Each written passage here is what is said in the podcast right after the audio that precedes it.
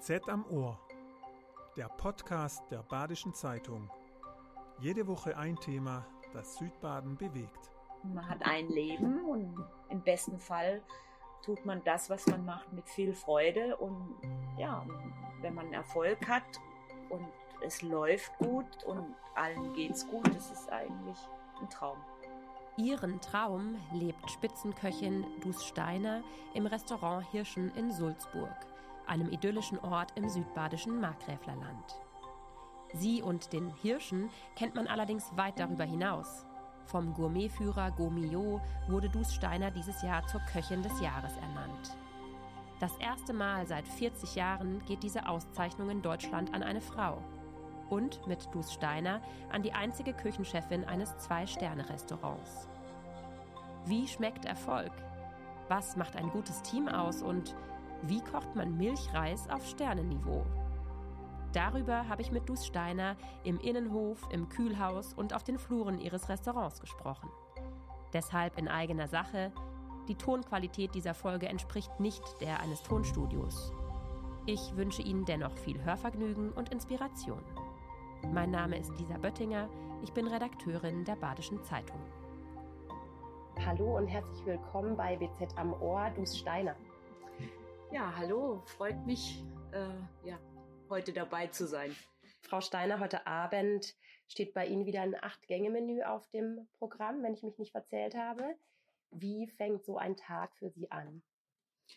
Ja, also wir sind, mein Mann und ich, wir fangen morgens, oder sind morgens schon da, zum, zwischen acht und neun, weil wir auch unsere Frühstücksgäste da haben und ich bin gern da am nächsten Morgen und bin noch mal gern bei den Gästen, bevor die gehen und so. Und dann fangen wir an mit der Produktion. Da ist noch ein Koch, der den Durchdienst macht. Der ist abends nicht da. Und dann produzieren wir. Und um 13 Uhr kommen die Köche. Also die haben keinen Teildienst mehr, weil wir mittags eben geschlossen haben. Und dann wird alles in Ruhe und mit viel Liebe vorbereitet für den Abend. Doch auch morgens ist im Hirschen schon einiges los.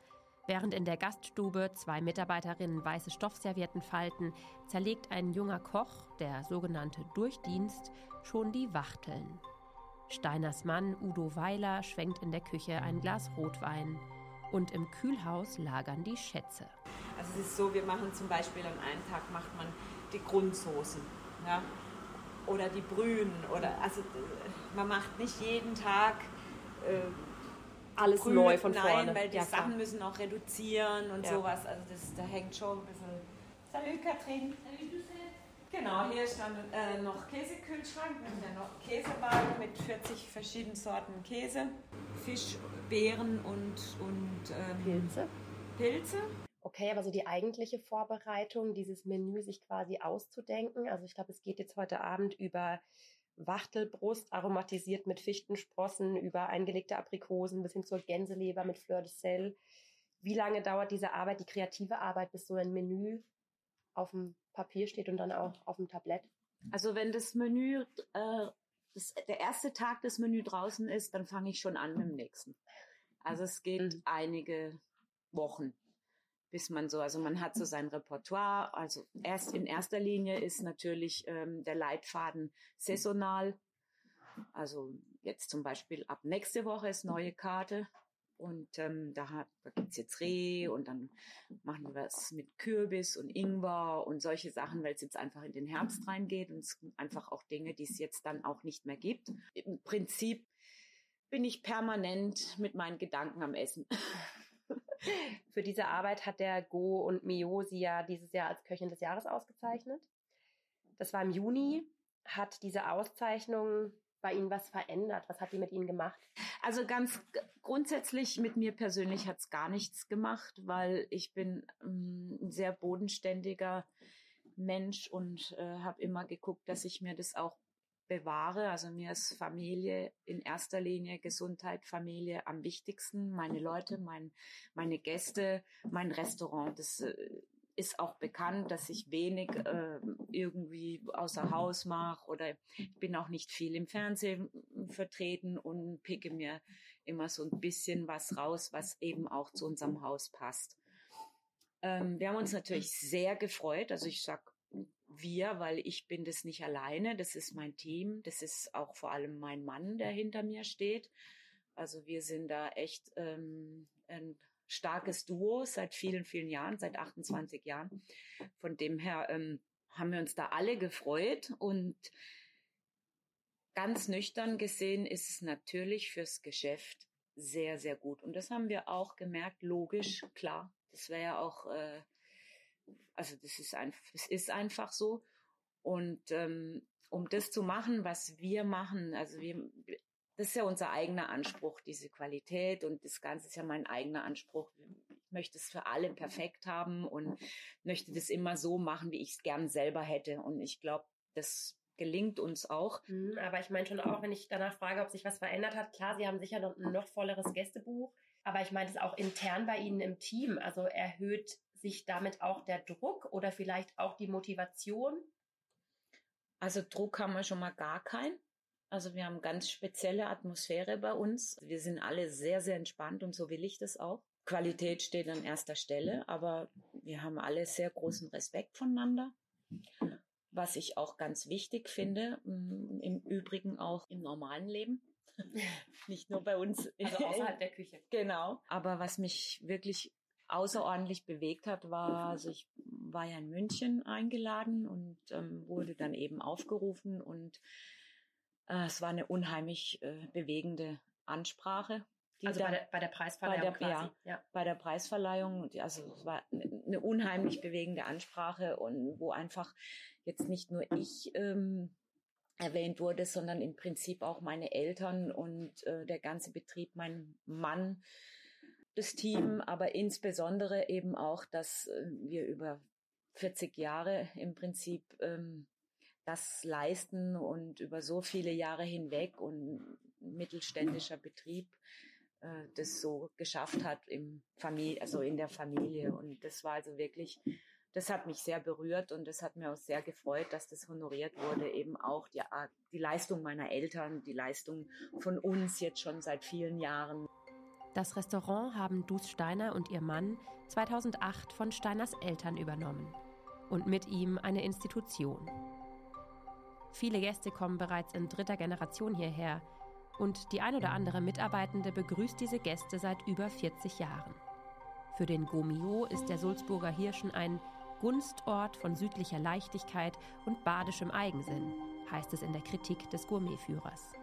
Was der Gomio ja auch erwähnt hat, ich weiß aus unserem Vorgespräch, das Thema äh, geht Ihnen eigentlich so ein bisschen ab, Frauen in der Spitzengastronomie oder sie, es langweilt sie so ein bisschen, sie ziehen die Mundwinkel nach unten, können sie das nicht mehr hören oder, oder sind sie da einfach nicht gerne Galionsfigur oder warum finden sie das Thema so ein bisschen nervig? Ja, ich meine, also grundsätzlich ist es ja so, dass überhaupt äh, Frauen in der Führungsposition eher selten sind. Das ist ja nicht nur im Kochbereich so.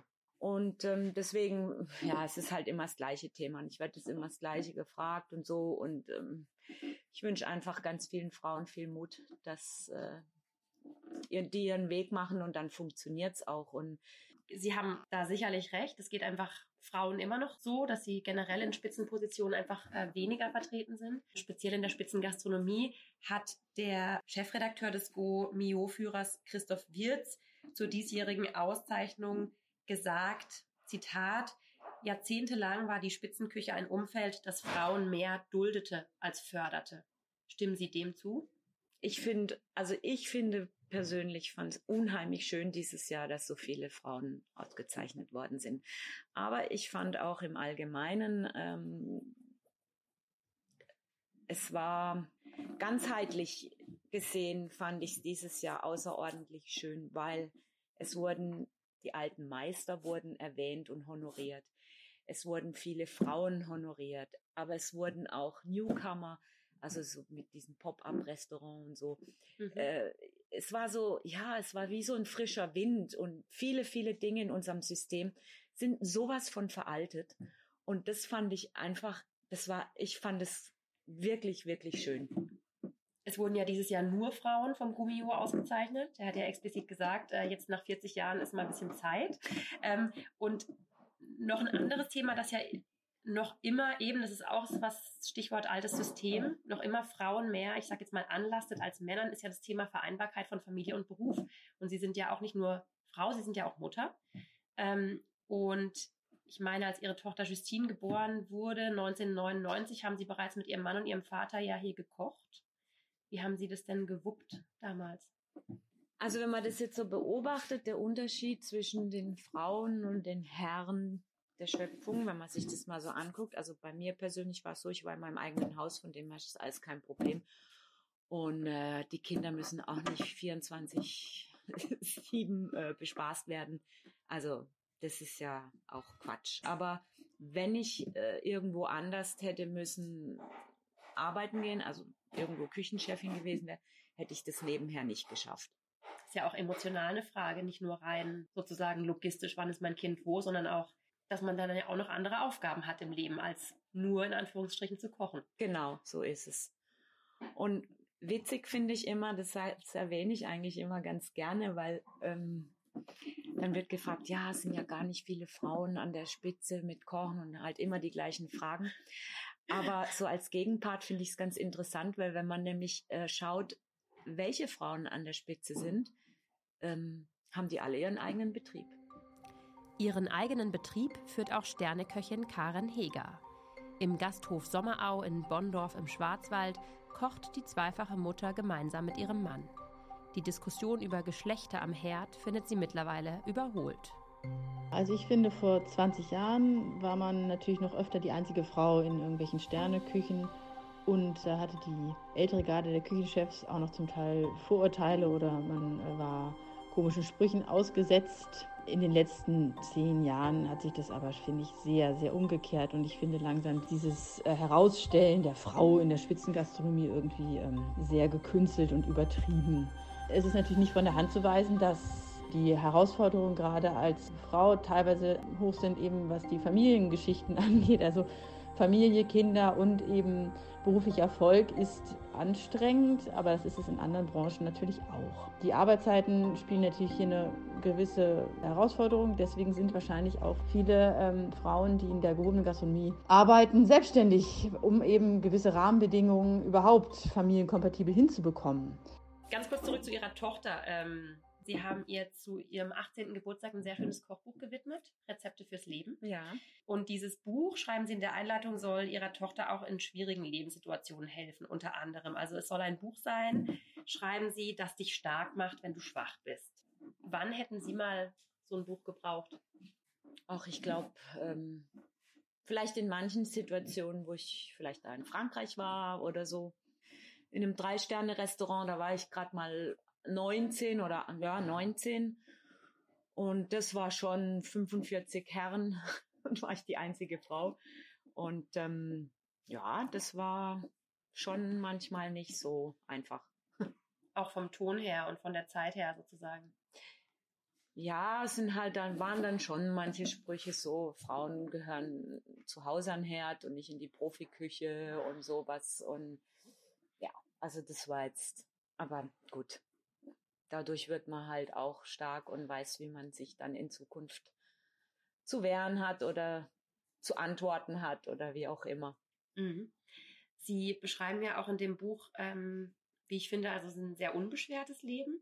Also sehr viel Leichtigkeit. Sie erzählen von der Kindheit, vom Eisessen, davon, wie sie bei unterschiedlichen Verwandten geparkt werden in den Ferien als Kind, wo es dann unterschiedliches Essen gibt, äh, vom Himbeersirup, Zimt und Zucker, ganz viel auf den ähm, Grießbrei drauf, aber auch von eingelegtem Kalbfleisch. Also das klingt alles irgendwie sehr bodenständig, sehr unkompliziert. Wie packt man denn diese Erfahrung, diese Kindheit in ein zwei Sterne in eine Zwei-Sterne-Küche? Also ich glaube, das fällt mir jetzt nicht so schwer, weil ich einfach da drin aufgewachsen bin. Also mein Vater war ja auch Sternekoch oder ist Sternekoch, aber äh, hat, die haben das ja aufgebaut und nach einem Jahr hat mein Papa einen Stern gekriegt und äh, für mich gab es eigentlich nichts anderes wie immer essen. Also jeden, jeden Montag, Dienstag essen gehen, alle drei Sterne Restaurants in Frankreich durchfressen.